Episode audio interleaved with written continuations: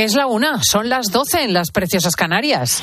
Con Cristina López Slichting, la última hora en fin de semana. Cope, estar informado. El independentismo catalán se revuelve contra la decisión del Supremo de abrir causa penal contra el fugado Puigdemont por terrorismo en el llamado caso Tsunami. Ana Huertas. La presidenta de Junts per Cat, Laura Borràs, ha remitido esta mañana contra esa decisión del alto tribunal. Borràs asegura que a Puigdemont eh, se le persigue por independentista y que el terrorismo, dice, es ahora una excusa. Pero el que queda claro pero lo que queda claro es que el aparato judicial español está dispuesto a no dejar de inventar delitos para atrapar al presidente Puigdemont. Pero si ellos siguen estrujando el Estado de Derecho, nosotros continuaremos sin renunciar a ellos. Ellos insisten, nosotros también. Ellos perseveran, nosotros también. Y no tumbarán al presidente. Y no tumbarán al presidente. Además, este sábado, el que fuera líder de Podemos en el Congreso y negociador de Sumar en la última investidura, Jaume Asens, ha anunciado que el acuerdo entre PSOE y Junts per Cat eh, para la ley de amnistía es inminente, dice. Después, el secretario general de Junts, Jordi Turul, ha rebajado esa inminencia. Este próximo jueves acaba el plazo para que la Comisión de Justicia del Congreso apruebe esa ley. Y sobre el caso Coldo, hace unos minutos, el presidente del Partido Popular, Núñez Feijóo, acaba de asegurar que la trama está desbocada y que los investigados sabían que estaban siendo objeto de seguimientos. Lo sabían hace tiempo y lo encubrieron durante tanto tiempo. Y de todas las reacciones posibles han elegido la reacción más temeraria y más disparatada. En lugar de dar explicaciones y colaborar con la justicia, tratan de tapar una trama que está absolutamente desbocada. Atento a la previsión del tiempo ahora, porque este fin de semana la EMET advierte de un temporal con fuertes rachas de viento y lluvia, así que marzo empieza como acabó febrero. Este sábado todas las comunidades autónomas han activado las alertas por lluvias, nieve, fuerte oleaje y viento y para la próxima semana se espera otro tren de borrascas, como ha detallado en COPE el experto climático Jorge Alcina martes y miércoles van a ser días, digamos, soleados, de tranquilidad atmosférica, de, anticiclón, y luego volveremos a recuperar este tren de borrascas a partir del jueves, ¿no? Estamos viendo cómo las semanas se suceden, empieza jueves, viernes una borrasca, afecta todo el fin de semana, luego lunes, martes, miércoles se tranquiliza, pero de nuevo vuelve el jueves. Bueno, pues es, es lo que nos espera para esta próxima semana. Y en la mañana del fin de semana de COPE hemos escuchado al mejor profesor de primaria de España, se llama Paco Pascual y ha sido elegido mejor educador de niños de 6 a 12 años del curso 2022-2023 en la séptima edición de los premios Educa a Banca. Ha recibido este galardón por su labor en el Colegio San Roque de Alcoy, Alicante, gracias a su filosofía de llevar a la práctica los conocimientos que se imparten en clase, gracias a su metodología, que él denomina filosofía del aprendizaje-servicio, que une el aprendizaje con el compromiso social, es aprender haciendo pues un servicio a la comunidad. Paco nos contaba por qué la motivación de los alumnos es clave en la enseñanza. Por ejemplo, si nosotros queremos enseñar eh, la poesía en clase y les exigimos a los alumnos que se aprendan andaluces de Jaén, ellos te van a preguntar, ¿para qué tenemos que aprender esta poesía? Pues mira, primero porque la ley nos obliga. Segundo, para que aprendas quién es Miguel Hernández y para que aprendas la poesía para siempre. Y tercero, porque la semana que viene nos vamos a una residencia de ancianos a hacer un recital poético para hacer felices a esas personas que están tan solas. Con la fuerza de ABC. Cope, estar informado. Este sábado arranca un nuevo Mundial de Fórmula 1, Alex Alguero. La cita es en el circuito de Sakir en Bahrein a partir de las 4 de la tarde, última hora, Carlos Miquel. Dos españoles en busca del podio y a partir de las 4 de la tarde de este sábado sale cuarto Carlos Sainz, aunque no pudo tener la mejor de las vueltas, y sexto Fernando Alonso. Va a haber DRS después de la vuelta 1, eso es una gran novedad táctica, porque si no sacas ventaja más de un segundo puede ser presa fácil de los rivales, y el que sale primero es Max Verstappen, seguido de Leclerc y de George Russell. Carrerón que viviremos como siempre en tiempo de juego. En fútbol, en menos de una hora arranca la jornada de este sábado con el Sevilla Real Sociedad a las 4 y cuarto el Rayo Cádiz. La afición del Rayo rodea en estos momentos el estadio de Vallecas para reivindicar que el equipo no puede marcharse del barrio. A las seis y media se va a jugar el Getafe Las Palmas. A las nueve, partidazo en Mestalla entre Valencia y Real Madrid. Ancelotti recupera a Bellingham y a José Lucho Ameni. Podría ser central. Todos los ojos estarán puestos en Vinicius. En ciclismo, ya en marcha la Estrada Bianche. La prueba del este rato debuta esta temporada el esloveno Tadej Pogacar y en, atletismo mundial en pista cubierta. Asier Martínez y Quique Llopi se han metido en la semifinal semifinales de los 60 vallas. Gracias, Alex. Continúas en COPE, sigues escuchando el fin de semana con Cristina. Ana Huertas, muchísimas gracias. En una hora nos volvemos a juntar ya para el gran informativo Mediodía Cope y entre tanto vamos a la última hora de hoy sábado, que es la más interesante.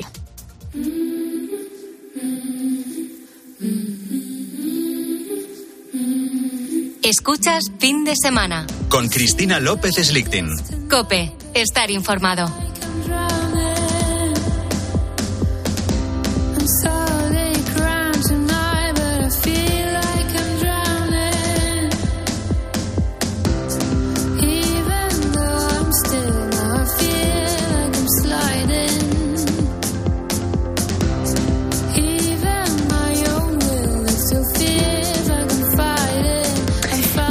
En una sociedad hipermedicada. Yo misma visito más, creo, la farmacia que el supermercado. Si algo nos duele, tiramos enseguida de analgésicos y, desde luego, todos acumulamos medicamentos y restos de envases de pastillas en casa. Eh, al cabo de los 50 años, ¿quién no pasa por pastillas de la tensión, del colesterol, del ácido úrico?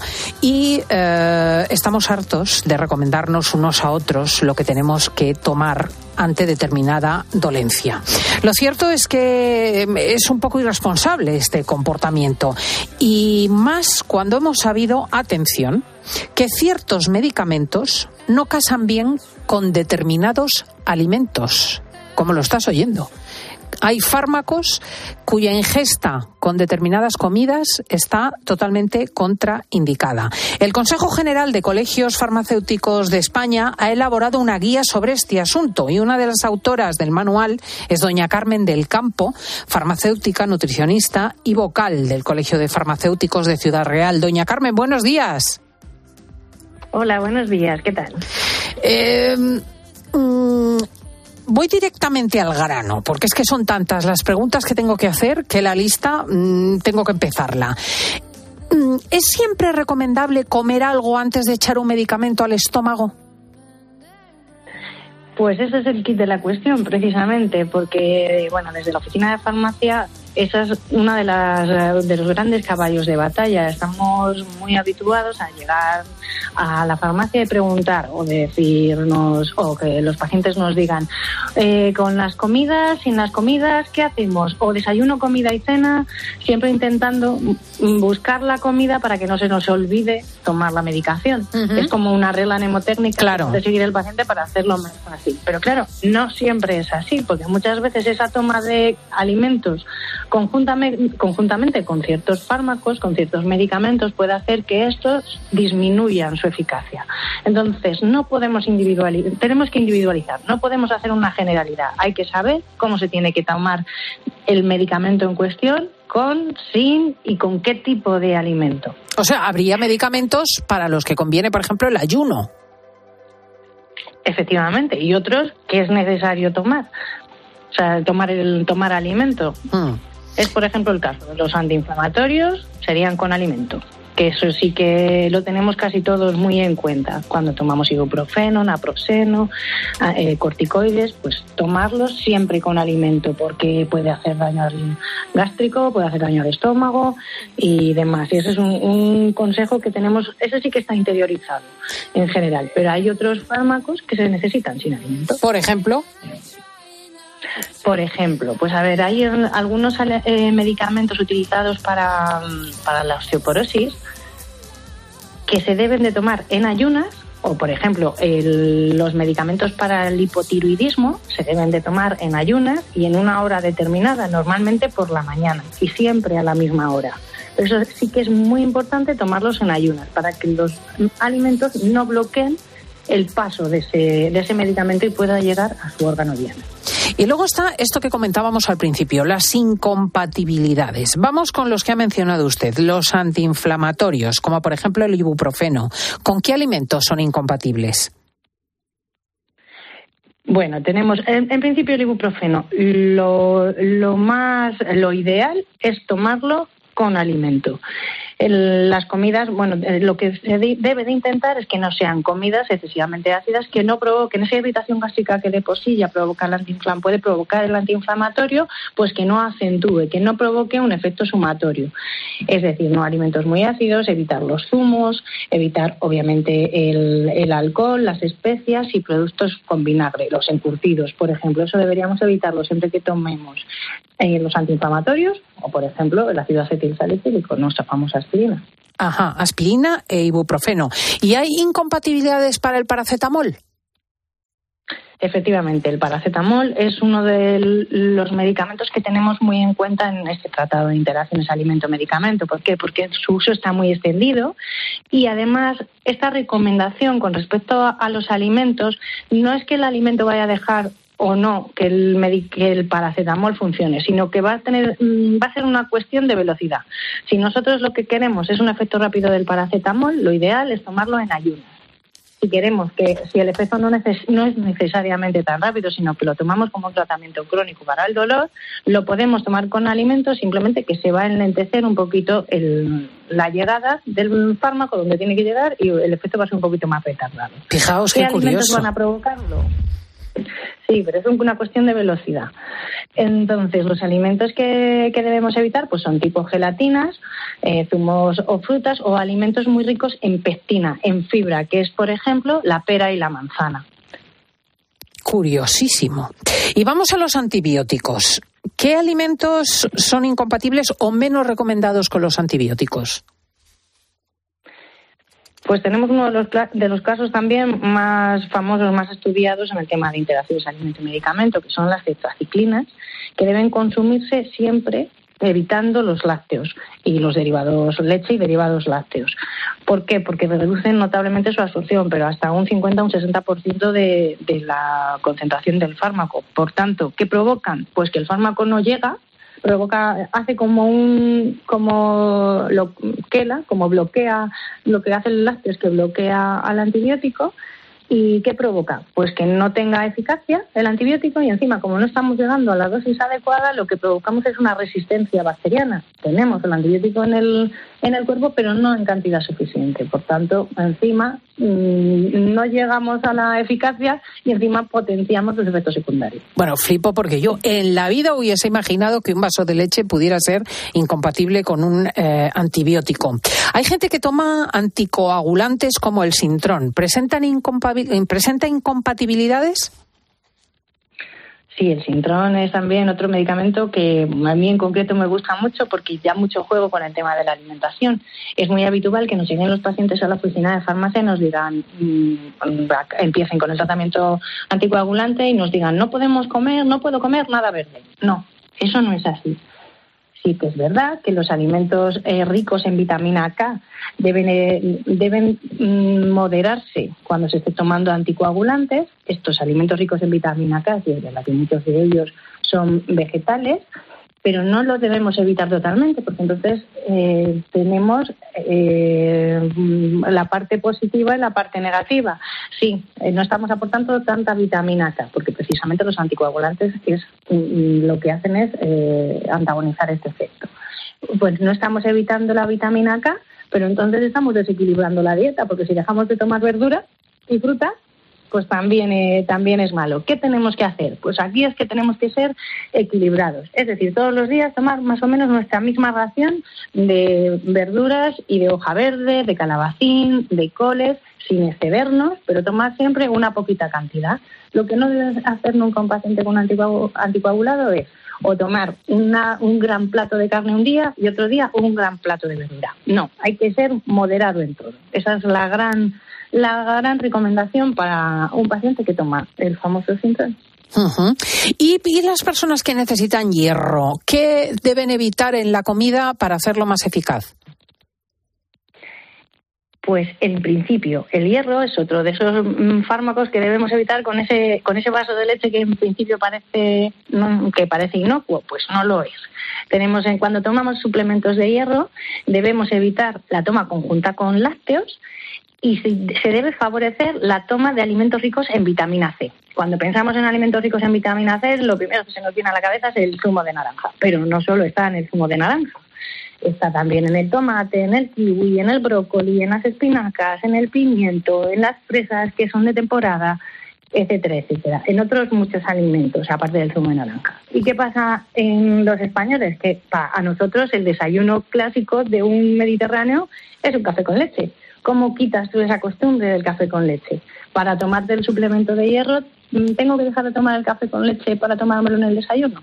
Pues hay otra opción. En lugar de tomarlo en el desayuno, que tomamos el café con leche, nosotros dejamos tranquilo nuestro café con leche y nos vamos a la toma del mediodía que aparte del zumo de naranja, va, seguro que aparecen alimentos ricos en vitamina C, como los que he dicho, tomate, pimiento, espinacas, brócoli, etcétera. Entonces, el suplemento de hierro, evitando el, para evitar el lácteo, pues nos lo llevamos a la toma del mediodía, que mm. posiblemente sí que tenga alimentos ricos en vitamina C. Vamos con algún psicotrópico, algún medicamento para los tratamientos mentales. Por ejemplo, muy generalizados los antidepresivos. ¿Se deben evitar mezclas con este tipo de medicamentos? Los antidepresivos eh, son medicamentos que necesitan un control exhaustivo a nivel bueno, del paciente. En algunos casos se debe monitorizar por el, por el médico, por su médico de atención primaria. ¿Y qué debemos tener en cuenta a la hora de, la alimentación? Pues hay ciertos alimentos que están, hay ciertos antidepresivos que se debe evitar consumir con alimentos ricos en un aminoácido que se llama tiramina, que está presente en los, en los quesos curados, en el pescado azul, en embutidos, en el chocolate y obviamente en bebidas alcohólicas, sobre todo en las fermentadas. En general, todos los antidepresivos no deben tomarse, el consumo de alcohol obviamente debe ser cero en cualquier circunstancia. En cuestión, si encima hay un tratamiento farmacológico, hay que ser todavía más exhaustivo. Y pero hay que ser conscientes de en el tema del bueno, nuestro tratado de interacciones alimento-medicamento, tratamos un, capítulo entero al, al alcohol, digamos un capítulo entero al alcohol, ¿por qué? Porque es una sustancia que no es alimento, por supuesto, pero que se suele consumir eh, alrededor de las comidas. Entonces, esto tiene interacciones con casi todos los medicamentos, con casi todos, no hay, apenas hay excepciones. Entonces, pues los antidepresivos son uno de los más importantes en este caso. La última pregunta para los medicamentos de la tensión, que están extendidísimos entre el público. ¿Incompatibilidad con algún alimento? Pues tenemos que mm, eh, con los de la tensión, bueno, los, a ver, los, los fármacos para la tensión efectivamente son de amplio uso, igual que por ejemplo las estatinas, que son para bajar para el colesterol, y tenemos que tener en cuenta el caso concreto, si el caso concreto del grupo de antihipertensivo que estemos tomando. Uno de los alimentos que debemos evitar son el pomelo. El pomelo y demás cítricos. Se habla del pomelo porque casi todos los estudios están hechos en el pomelo, pero también implicaría al zumo de naranja. Sería uno de los principales alimentos a evitar con este grupo. Fíjese qué curioso. Lo cierto es que, mm, doctora, antes de despedirme tengo que quejarme porque deberían incluirse estas contraindicaciones con alimentos en los prospectos médicos. Algunos de ellos están incluidos. Lo que pasa es que los prospectos y las fichas técnicas son difíciles de entender y de leer. En muchos casos están incluidos y precisamente esta es la labor que ha comenzado desde el Consejo General para de revisión de todas las evidencias científicas que había sobre este campo para poder traspasarlo después de ya tenerlos ya recogidos, poder traspasarlos a lo que son los sistemas operativos nuestros de farmacia y se puede extender a todas las profesiones sanitarias que tienen contacto directo con el medicamento y el alimento, como medicina, enfermería, etcétera, para que nos salte una alarma siempre que haya haya una cuestión importante que, recomendar o aconsejar al, al paciente, pero efectivamente debe de actualizarse todo este conocimiento y, y promover el conocimiento del paciente sobre, sobre estas cuestiones. Es doña Carmen del Campo, farmacéutica y nutricionista, y la verdad que nos ha proporcionado una información exhaustiva e indispensable que pondremos en cope.es en fin de semana. Muchísimas gracias. Muchísimas gracias, Cristina. Un saludo, adiós. Un saludo.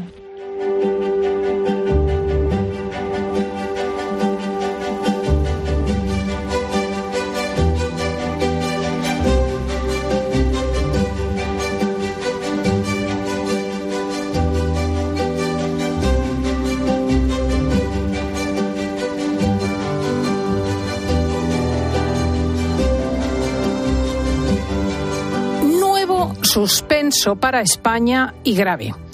Porque recientemente hemos conocido, fíjate, que lideramos la tasa de pobreza infantil europea. He de decir que a mí el suspenso me sorprende, ¿eh? Pero lo asegura UNICEF en el estudio Estado de la Infancia en la Unión Europea 2024, donde nos explica que uno de cada cuatro niños de la Unión, unos 20 millones, se encuentra en riesgo de pobreza o exclusión social. Y que el 28% de todos esos menores, más de dos millones de ellos, vive en España. Vamos a ver, vamos a ver por qué lideramos este ranking y nos acompaña esta mañana doña Adriana Negueruela, especialista en políticas de infancia de UNICEF España. Adriana, buenos días. Buenos días. Bueno, a mí realmente me ha sorprendido el dato, ¿a ti también? Bueno, pues eh, por desgracia en UNICEF este es un dato que, no nos sorprende eh, porque está claro que tenemos un problema estructural de pobreza infantil en nuestro país y que a pesar de que hay medidas e indicadores ¿no? que podrían hacernos pensar eh, que la pobreza debería ir reduciéndose, en el caso de los niños, niñas y adolescentes vemos que es algo que no está sucediendo. Mm. Eh, se ve en las tasas europeas, también estamos en el vagón de cola de los países de la OCDE, pero yo lo que me pregunto es cómo puede ser pobre un niño o un adolescente sin que lo sean sus padres o la unidad familiar. Bueno, aquí, claro, eh, tenemos que, que, ver varios factores, ¿no? Em, es cierto eh, que cuando vemos los datos, por ejemplo, pues de desempleo, pues vemos que han ido mejorando, o, por ejemplo, claro, la subida del salario mínimo interprofesional, que es esto que ha hecho, ¿no? Eh, que a nivel de ingresos, bueno, pues haya una mejora. Pero las condiciones que nos rodean, tanto, bueno, pues la crisis que hemos vivido hace unos años por la pandemia, como la inflación, al final vemos que a los que afecta son los más vulnerables. Los más vulnerables son los niños y las niñas y, por supuesto, las familias, que son los que se hacen cargo de los niños y de las niñas. Entonces, aquí, claro, no podemos hablar tan en general, sino cómo hay algunos grupos dentro de la sociedad, como pueden ser también pues las familias monoparentales, ¿no? Cuando encontramos, sobre todo, en este caso es una madre que tiene algún hijo, una hija a cargo, eh, son esas las familias que hacen disparar los índices porque son las que luego, cuando empezamos a desagregar datos, vemos que tienen unos niveles más elevados de pobreza. Eh, o sea, tendríamos perfiles de familia. ¿Qué carencias se presentan y qué perfiles son? Hazme una descripción que podamos identificar. Claro, pues aquí sobre todo vemos que entre los grupos más vulnerables están, como mencionaba, eh, las familias monoparentales, eh, también aquellas familias en las que uno de los dos progenitores, el padre o la madre, no ha nacido dentro del país eh, y esto es un dato que, puede parecer sorprendente, ya no hablamos de, ciudadanos extracomunitarios, sino dentro de lo que es la Unión Europea, este informe lo que nos indica es que eh, aquellas familias cuyo padre o madre ha nacido en un país diferente al que reside dentro de la propia Unión Europea, tienen un riesgo mayor eh, de sufrir pobreza infantil. Sí, bueno, supongo porque porque la emigración entraña cierta necesidad. Claro, o sea, en sí mismo, normalmente, cuando el 70 o el 80% de las personas que migran es porque necesitan eh, imperativamente hacerlo por razones económicas. Efectivamente. Igual que vemos que bueno que luego hay minorías étnicas en las que también los datos se disparan, ¿no? Entonces, pues como comentabas, está está está focalizado. Mm, mm. ¿Y qué es lo que padecen? ¿Qué carencias padecen estos menores? Bueno, por un lado, em, eh, claro, tenemos sobre todo cuando hablamos de, carencia material, pues son cosas básicas. O sea, lo que hablamos es de cuando, que esto, vamos, todos aquellos que somos padre o madre, pues lo hemos vivido, ¿no? De repente llevas a tu hijo a tu hija al médico y necesita gafas, ¿no? Y tienes que comprar unas gafas. Y eso es un gasto que es un gasto extra, ¿no? Entonces, cuando hablamos de carencia material, lo que nos estamos refiriendo a eso, pues de no poder comprar unas gafas que necesita nuestro hijo, de no poder pagar el campamento de Semana Santa ahora que se aproxima, ¿no? Y pues hay días sin cole, necesita seguir trabajando y, ¿qué pasa, no? ¿Quién, ¿Quién se hace cargo de ese niño, de esa niña? O cuando empieza el curso y hay que comprar pues un uniforme, una mochila o, material para ir al colegio. A eso es a lo que nos referimos cuando hablamos de carencia material. Hmm. Y con relación eh, a la alimentación, más de uno pensará que en España no hay niños que se mueran de hambre, pero resulta que mm. sí los hay que no comen carne. Claro, ese es otro indicador, eh, las veces a la semana ¿no? que, que puedes comer eh, carne o pescado. Y luego, bueno, cuando hablamos de nutrición, eh, por supuesto está relacionado ¿no? con, con situaciones de vulnerabilidad, Pero claro, muchas veces cuando pensamos en desnutrición, efectivamente, como tú mencionabas, ¿no? Pues nos imaginamos a un niño o una niña, pues eh, que físicamente está muy delgado porque no tiene los nutrientes necesarios, ¿no? Pero aquí luego también hay que hablar de obesidad infantil, ¿no? Y, de aquellos niños y niñas que no se están alimentando bien y que a lo mejor lo que están ingiriendo son alimentos que no les aportan los nutrientes necesarios, sino que pues a base de, de productos ultraprocesados con muchísimas grasas, a mucha sal, mucho azúcar y que también es muy perjudicial para su salud. Porque al final, cuando tú como familia estás en una situación vulnerable, pues del mismo modo que a lo mejor no tienes los medios para como hablábamos antes, no poder comprar algo que necesita tu hijo o tu hija, pues tampoco tienes los medios para poder acceder a una alimentación saludable y sobre todo no tienes el tiempo, ¿no? De poder eh, preparar esos alimentos para, para, darle a tus hijos. Y pensemos que hay niños, por supuesto, que se quedan sin vacaciones, que hoy en día no es que sea indispensable ni entre en un grado de marginalidad, pero que forma parte de la clase media y de sus derechos, ¿no? Eh, que no tiene vacaciones o atención, que pasa frío en invierno. Efectivamente. Sí, efectivamente es otro otro de los indicadores que vemos ya no solamente en este informe del estado de la infancia en la Unión Europea, sino bueno antes de Navidad em, que, sacamos otro UNICEF sacó otro informe, el Report Card 18 que, que has mencionado, ¿no? Que nos comparaba con otros países de la OCDE y que hablaba precisamente de eso, ¿no? De esas familias eh, que también pues no pueden eh, calentar su vivienda, tenerla a una temperatura adecuada ni en verano ni ojo también en invierno, eh, o sea ni en invierno perdón, ni ojo también en verano, porque bueno pues también no podemos olvidar y es uno de los informes y de, los ámbitos que hemos estado también trabajando en este informe del Estado de la Infancia de la Unión Europea, em, que, que bueno pues que tenemos cada vez a más niños y niñas eh, que se enfrentan a condiciones meteorológicas adversas ¿no? a lo largo de, todo el año. Y al final el hogar, bueno, pues tendría que ser un sitio donde pudieran estar protegidos también de eso. Eh, por ingresos, ¿cuándo se considera que una familia está en riesgo de pobreza o dentro de ella? Cuando está mm, por debajo, bueno, se suele calcular por debajo del 60% eh, de una media de, ingresos, ¿no? Eh, bueno, de hecho este lunes eh, han salido unos nuevos datos que actualizan un poco em, este informe.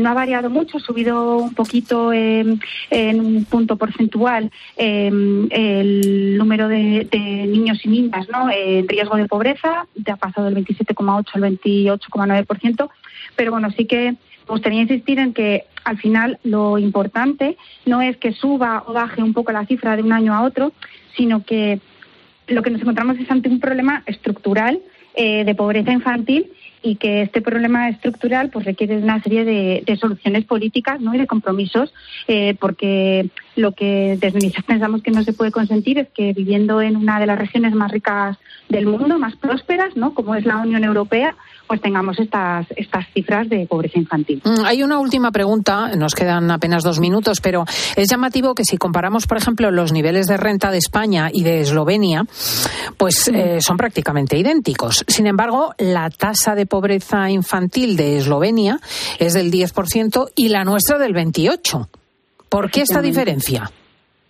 Pues al final, y me remito a lo que te estaba comentando antes, es un tema de soluciones políticas y es un tema de cómo eh, desde los gobiernos se intenta atajar pues un problema eh, que además a largo plazo es perjudicial para la propia sociedad, ¿no? Porque luego romper ese círculo de la pobreza es muy complejo. Entonces, em, al final, em, el peso de la, de, la infancia suele recaer sobre las familias y desde UNICEF lo que estamos proponiendo es que se tomen una serie de medidas, políticas sociales, como por ejemplo que se implemente una deducción eh, por hijo a cargo, pero que vaya hasta los 18 años de manera progresiva, ¿no? Para que las familias tengan un apoyo, que los servicios esenciales eh, de educación, de primera infancia, de actividades escolares, de alimentación dentro de los centros educativos, que eso esté cubierto para que todos los niños tengan acceso, ¿no?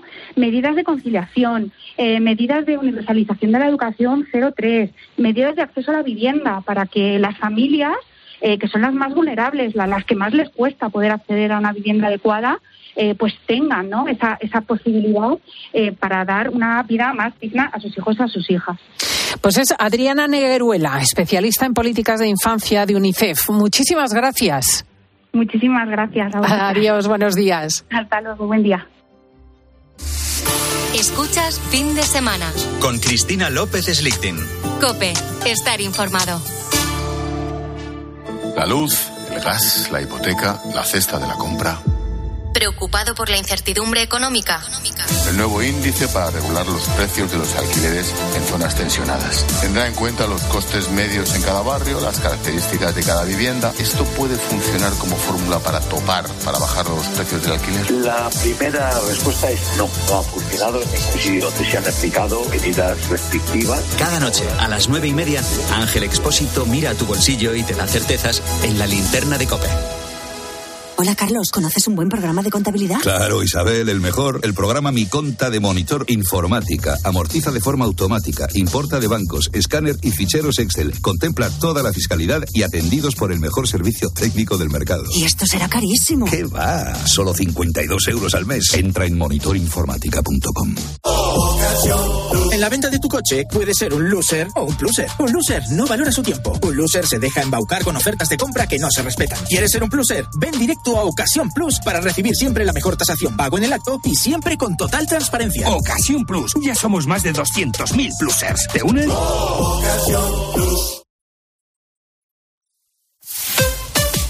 Escuchas Cope. Y recuerda, la mejor experiencia y el mejor sonido solo los encuentras en cope.es y en la aplicación móvil. Descárgatela. Estoy buscando unos neumáticos casual, con un look de entretiempo y tal, para la playa, la nieve, la lluvia, vamos, para todo el año. Si lo que quieres es algo que agarre con todo, los neumáticos cuatro estaciones son tendencia. Aprovecha el 2x1 de Peugeot Service con las mejores marcas y triunfa en cualquier pasarela, este- esto carretera. Condiciones en peugeot.es. Bienvenidos a una nueva temporada de Fórmula 1 en Dazón. Fernando está listo, Carlos preparado y nosotros dispuestos a vivir con pasión cada gran premio, porque la Fórmula 1 nos corre por las venas. Vívela solo en Dazón desde 19,99 euros al mes. La avería del coche, la universidad de Ana. No sé cómo voy a llegar a fin de mes. Tranquilo, si alquilas tu piso con alquiler seguro, puedes solicitar el adelanto de hasta tres años de renta para hacer frente a imprevistos económicos o nuevos proyectos. Infórmate en alquilerseguro.es o en el 910-775-775. Alquiler Seguro, la revolución del alquiler. Si elegir es ahorrar for you, ahorra todas las semanas con los productos marca Carrefour. Como con el 3x2 en pizzas refrigeradas Carrefour de jamón y queso, barbacoa o carbonara de 400 gramos y con ofertas como el bacalao Scrape, pieza de 2 a 4 kilos aprox, a solo 8 euros con 49 el kilo. Hasta el 3 de marzo en hipermercados, market, web y app. Carrefour. Aquí poder elegir es poder ahorrar. Para acabar el día en la radio, El análisis y la reflexión de Ángel Expósito. El dato es tremendo. Casi el 40% de los profesores sufre síntomas depresivos y no reciben la ayuda necesaria. Casi la mitad. De lunes a viernes, de 7 de la tarde a 11 y media de la noche, todo pasa en la linterna. todo pasa en Cope.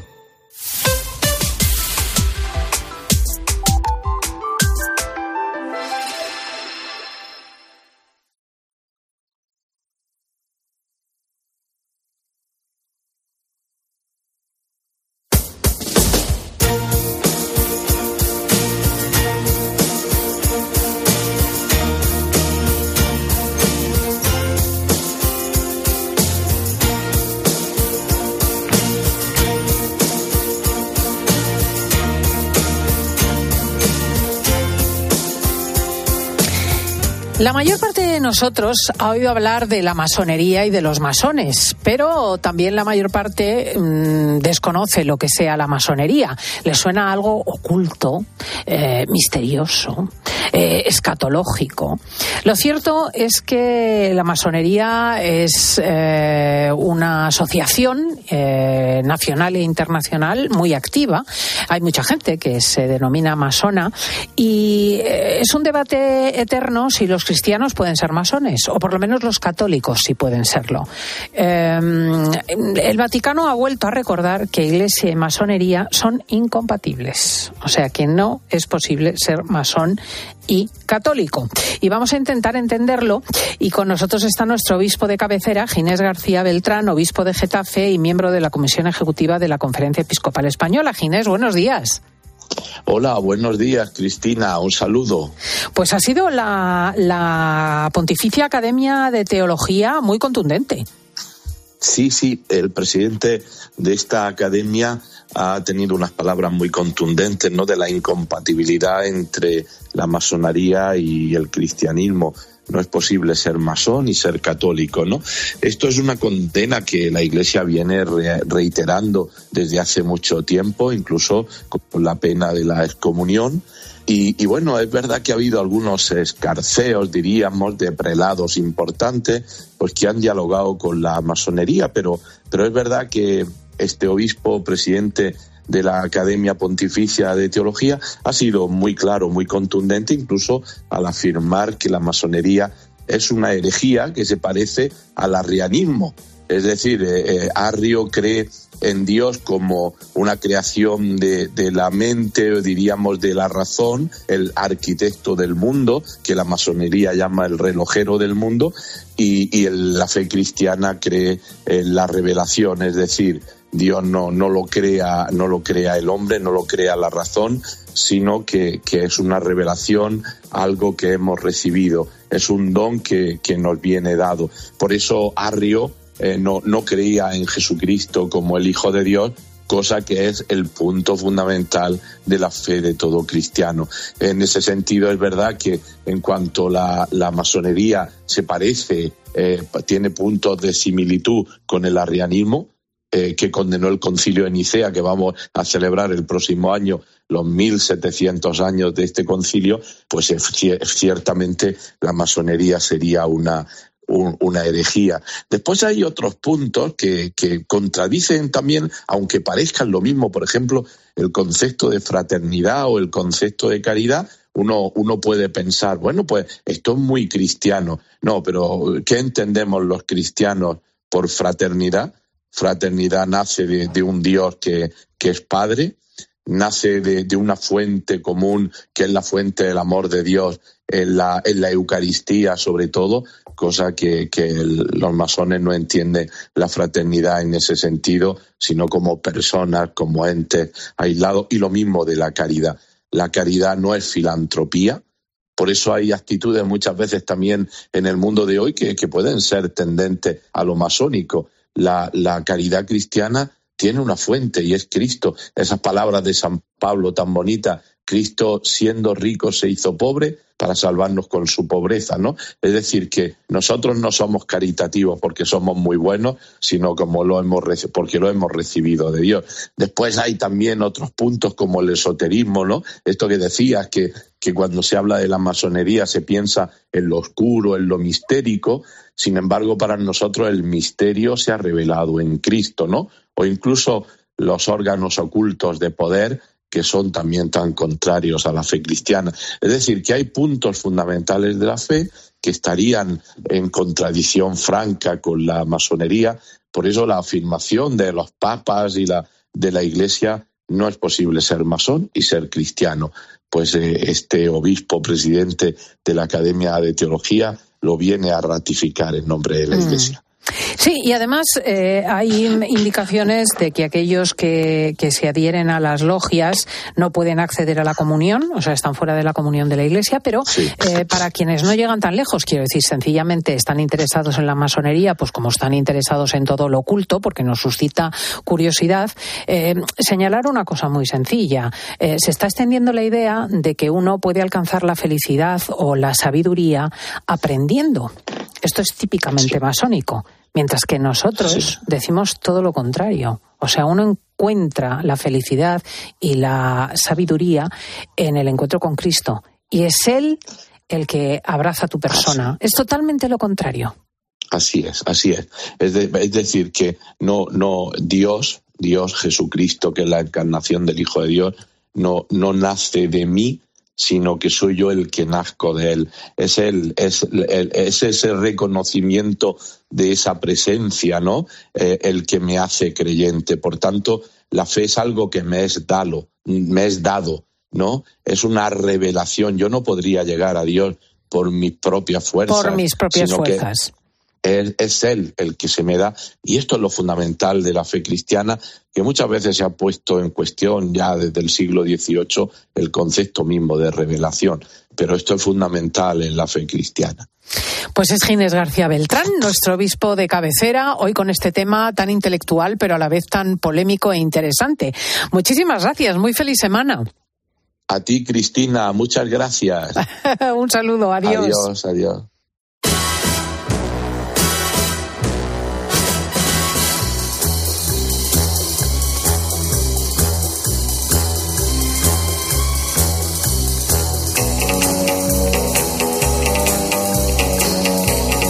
Al calor del cine baja ya el pelirrojo Diego González. Aquí Muy buenos siempre. días otra vez. Bueno, yo te saludo tantas veces Muy ya buenos días. a lo largo del programa. Dos, tres, las veces que haga falta.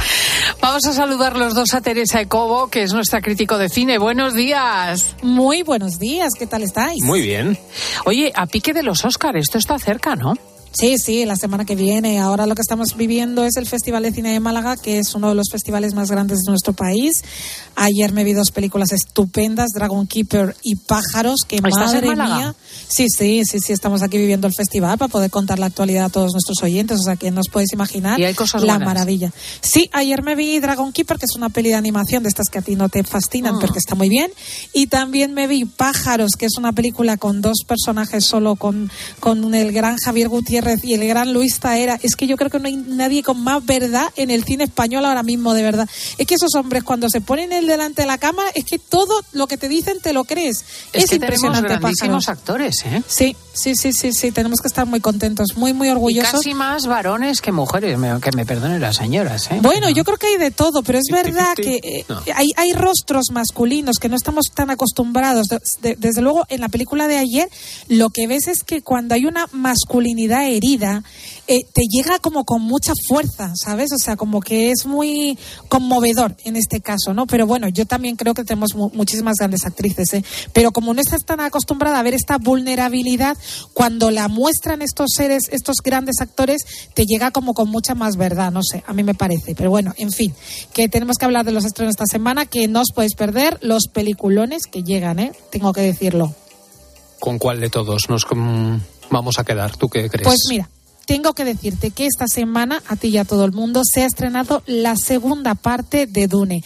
Esta película que Uy, está esto está en- esperadísimo, que por cierto, yo vi la primera y me defraudó. Esto es ciencia ficción, ¿no? Algo de unos gusanos puede Es ser. que este es un clásico de la ciencia ficción cuyo libro es maravilloso, el de Dune. y, y, claro, la película desmerecía. A ver, pues mira, yo tengo Pero que es que la decir... primera parte es de hace muchos años. O- No, no, no, no, no es la de Sting, no, no. así, ¿no? No, no, a ver, está efectivamente la que dice Diego, que es la de, la de los años 80, la que protagonizó Sting, bueno, entre los actores estaba Sting, y luego está la de 2021, que en 2021 Denis Villeneuve, que es uno de los grandes directores de cine, ha estrenado la primera parte, porque lo que él ha cogido es que ha cogido la novela y la ha dividido en dos partes. Dune Une, que, que es la que vio eh, Cristina, no le gustó, pero le ha fascinado a todo el mundo. y Dune 2, que madre mía, cuando comienza, comienza con una batalla que sin duda es una, o sea, como, como como una puesta en escena brutal, arrolladora, donde claramente lo que te va a decir es, efectivamente te he hecho una primera parte muy reflexiva, presentándote quiénes son todos estos personajes, porque a lo mejor hay gente que no se ha leído la novela y te presento a la casa no sé quién, a la casa no sé cuánto, a nuestro protagonista Paul, a la chica de la que se enamora, qué pasa con su familia. Y ahí Bueno, por eso faltaban no le gusta a Cristina. No, puede ser que no le guste directamente Denis Villeneuve, también, tampoco pasa nada, ¿no? No, no es nada de eso. Es que el libro es superior, es una cuestión de guion. Sí, y de, sí, de sí. imágenes. O sea, cuando te dicen los gusanos del desierto, pues es que te imaginas una cosa tan impresionante que no hay imagen posible para eso. Pues Cristina, los gusanos de esta segunda parte realmente son bueno, increíbles, son gigantescos. Yo creo que esta segunda parte es muchísimo mejor porque hay muchas veces que uno dice las segundas partes nunca fueron buenas, en este caso no es. Dune 2 es un peliculón, la música es espectacular, los gusanos que dice Cristina que te imaginas cuando lees el libro, realmente lo que han hecho de, de- de dirección artística es brutal. Es una película que yo creo que sí que va a llegar a gustar a los espectadores, a los que no les gustó la primera parte y a los que les gustó les va a fascinar muchísimo más. Así es como suena suena, Dune 2, que como no, de, como ya tenía la primera parte, está protagonizada, como no, por Timothy Chalamet, Zendaya, entre ellos también está nuestro gran Javier Bardem y otros muchos actores que lo hacen estupendamente. Así es como suena esta segunda parte. Todos han sido masacrados. He perdido incluso a mi padre. Paul Atreides sigue vivo. Encárgate de ese profeta. Quien puede destruir algo es quien realmente lo controla.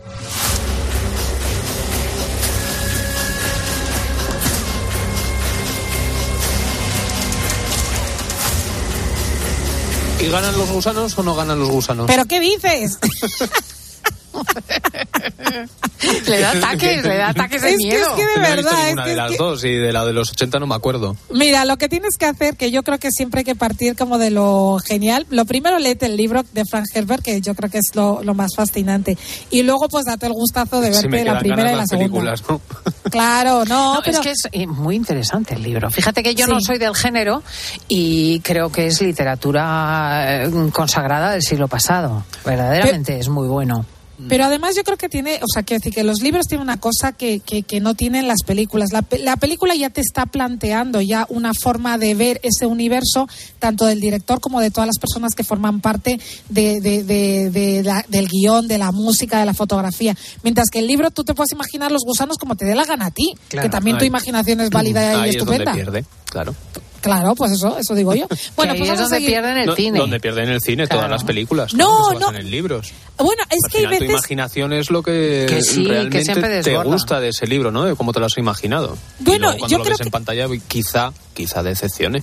Claro, pero yo creo que hay muchas veces que hay gente que es mucho más original que tú, o al menos a mí me pasa, o sea, a mí a lo mejor me pasa que a lo mejor yo me he imaginado algo con un escenario, por ejemplo, pe- pienso, yo qué sé, a mí me pasa eh, con, Du- con Dune, por ejemplo, el desierto que yo me imaginaba cuando yo leía el libro, a mí me supera mucho más lo que veo visualmente, porque realmente como que no te cabe, a mí no me cabía en la cabeza esto, ¿sabes? Ah. O sea, a mí me, me- hay veces que sí que me supera, porque creo que hay gente mucho más original que yo, pero bueno, a lo mejor me pasa solo a mí, pero bueno, en fin, ahí queda esto, esa recomendación. La segunda película de la que vamos a hablar, que es recomendación y también tiene sus peros, es American Fiction. Esta es una película que tiene cinco nominaciones a los Oscar, ni más ni menos. Es una de las grandes cintas del año, es una película que yo creo que es la cuota afroamericana de los Oscar, tengo que decirlo, o sea, quiero decir que como... Que lo digas tú es genial, porque vamos, es que es verdad que, que estamos siempre con identidades. Sí, sí, sí, es que yo creo que es una película que si, que si hubiese habido otra película protagonizada por actores afroamericanos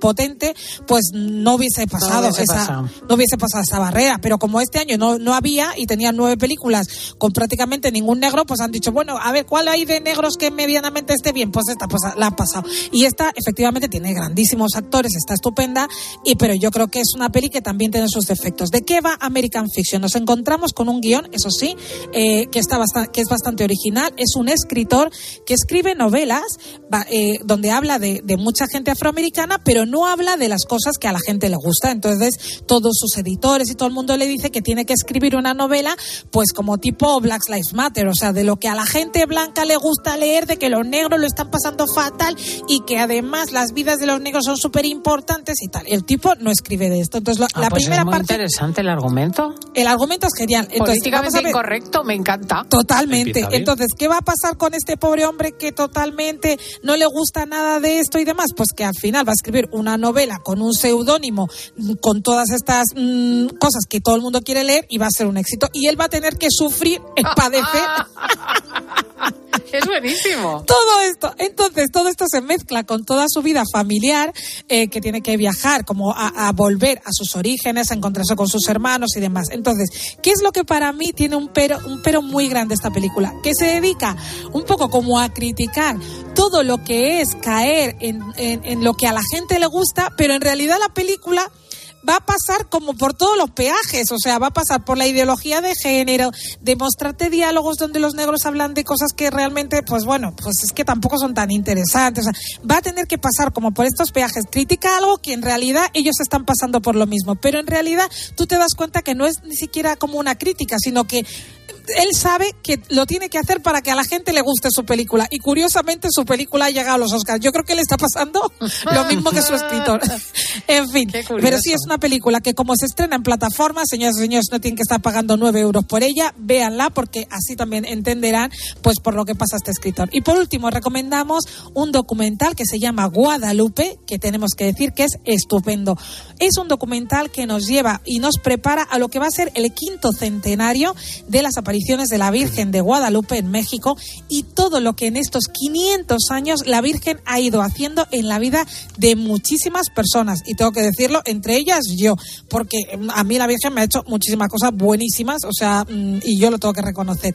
Así que este documental no se lo pierdan, se estrena en cines, apóyenlo porque es muy difícil que en estas, estas películas lleguen a, a las grandes pantallas y cuando llegan, pues eh, es importante sostenerlas. Así que van a poder disfrutar de este documental con muchísimos testimonios, con una parte que nos cuenta la historia de todo lo que hay detrás, de lo que le pasó a- al indio Juan Diego y todo Es que la esto. historia que- es muy interesante. es muy interesante, ¿eh? y los testimonios son Guadalupe es brutales. muy interesante. Sí, sí, sí, sí. Así que nos preparamos a este quinto centenario con este documental que suena así y se titula Guadalupe, Madre de la Humanidad.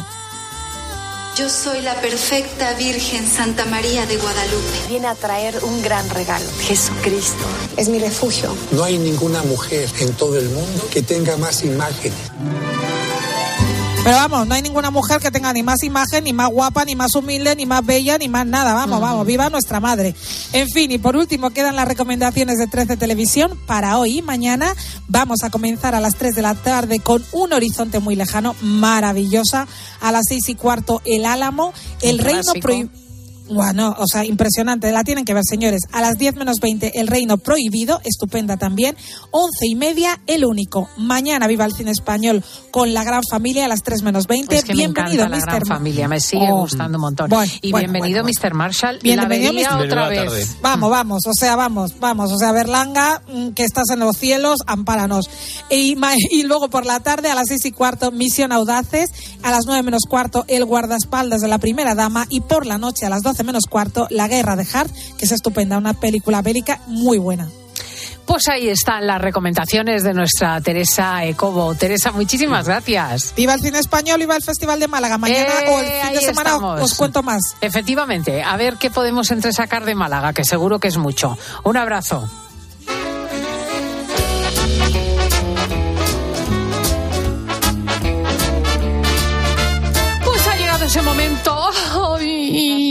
Lamentable, angustioso, determinante. En fin, en cualquier caso, atenuado porque mañana a las 10, las 9 en Canarias, estaremos de nuevo aquí. El momento del final del programa. Laura Rubio, la sirena. Aquí estamos, que parece que algo se nos va dentro cuando se acaba el programa. Mm. Se, Sí. nos, se nos queda ahí un vacío que no veas. El es el vacío que es el... se- eso es. Es que es carente de todo romanticismo el burgalés. sí. Yo aquí poniéndome sensible y tú, ala, el hambre. Bueno, también un poco, ¿eh? Ya está la... Yo con todos los bollos que me he comido y todo el lomo que me he comido con pan, qué mañanita. Bueno, que hemos hablado de un tema un poco escatológico con Carmen Lomana, una cosita que le da un poquito de Ay, asco. Y claro, y eh, ha habido oyentes que han sentido empatía con Carmen Lomana, porque se los, Ah. los moquitos. Ay, calla, calla, calla. Los pañuelitos. Bueno, pues mira a esta oyente. Ay, madre mía, que mira, es que me pasó a mí lo mismo. Va, el otro día, uno que va delante de mí, Dios mío, de poco me muero, pero muy fuerte. La gente qué guarra que es, de verdad. Bueno, llevan los bolsillos pañuelos, por favor, hay que llevar pañuelos. Claro que sí, recomendación. Pañuelos, servilletas. mm, Lo que sea. Cualquier cosa. Yo el otro día había una señora en el autobús con un rollo de papel del baño. Que Bueno, oye, pues si, no tiene, pues eh, también Claro, es buena un falta. recurso, quiero decir. Oye, que también hay mensajes de oyentes que nos escuchan desde, fíjate, Venezuela, concretamente desde el Tocuyo.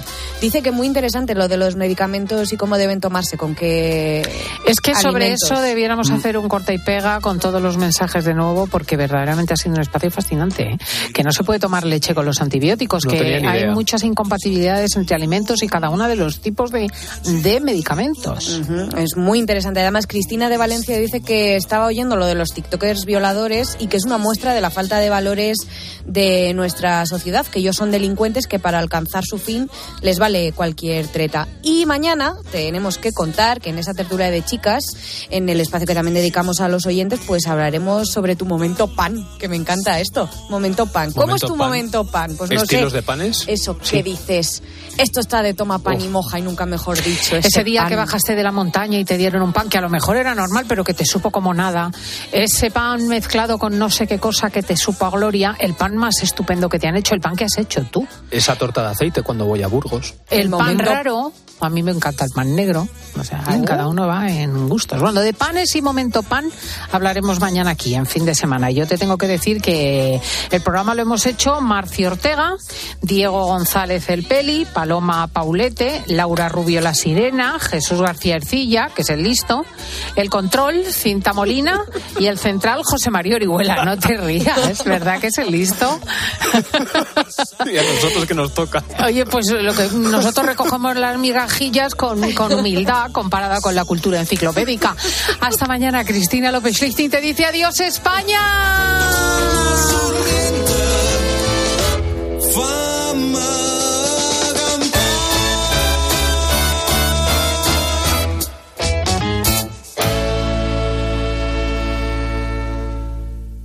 Estás escuchando fin de semana. Y recuerda que si entras en cope.es, también puedes disfrutar en tu móvil del mejor entretenimiento con Cristina López Slichting.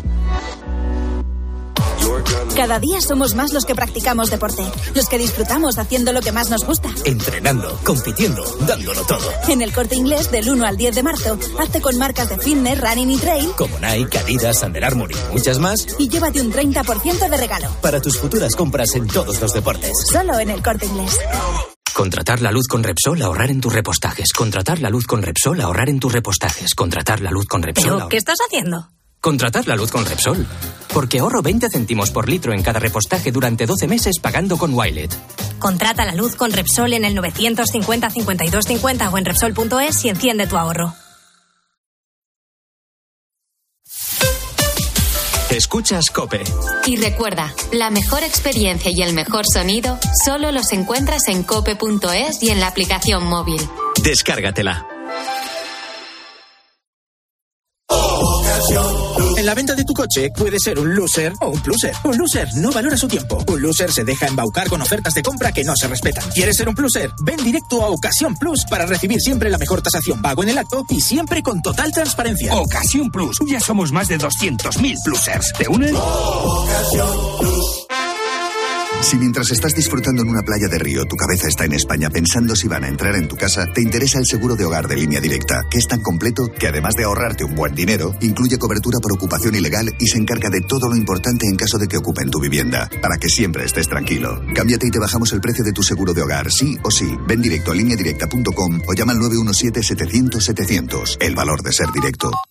¿Sabes lo que se lleva? Se lleva la repostería sin, sin huevo. Con Yolanda, claro. Solo con Yolanda los bizcochos, las magdalenas, todos los dulces salen esponjosos y suaves. Y todo sin huevo. Por eso con Yolanda, la repostería sin huevo está de moda. Yo, Yolanda, es lo que se lleva. En la sección de harinas de tu súper. Nos encontrarás en todas las redes sociales.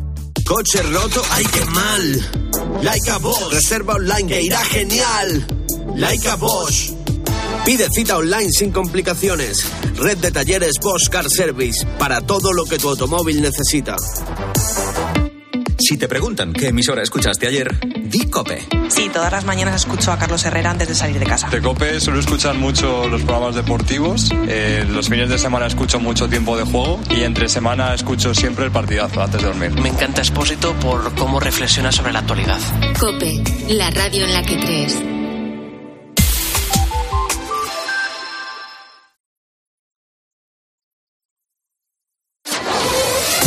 Editorial. Cadena Cope.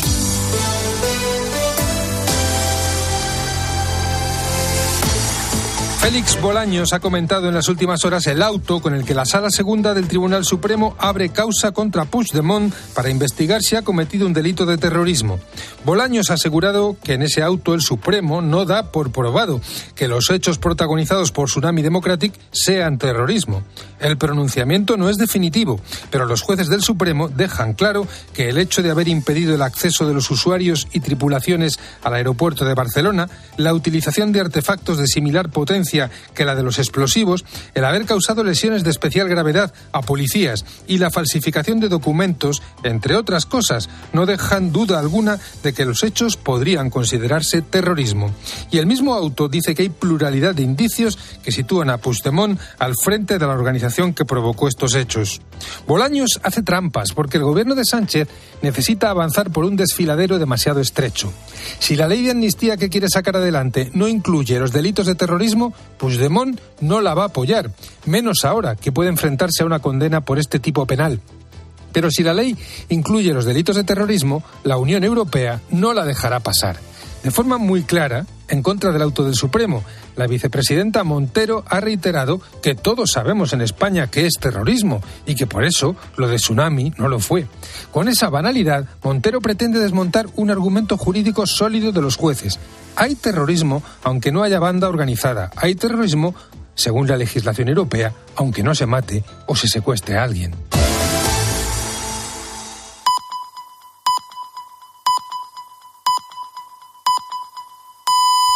Son las dos, la una en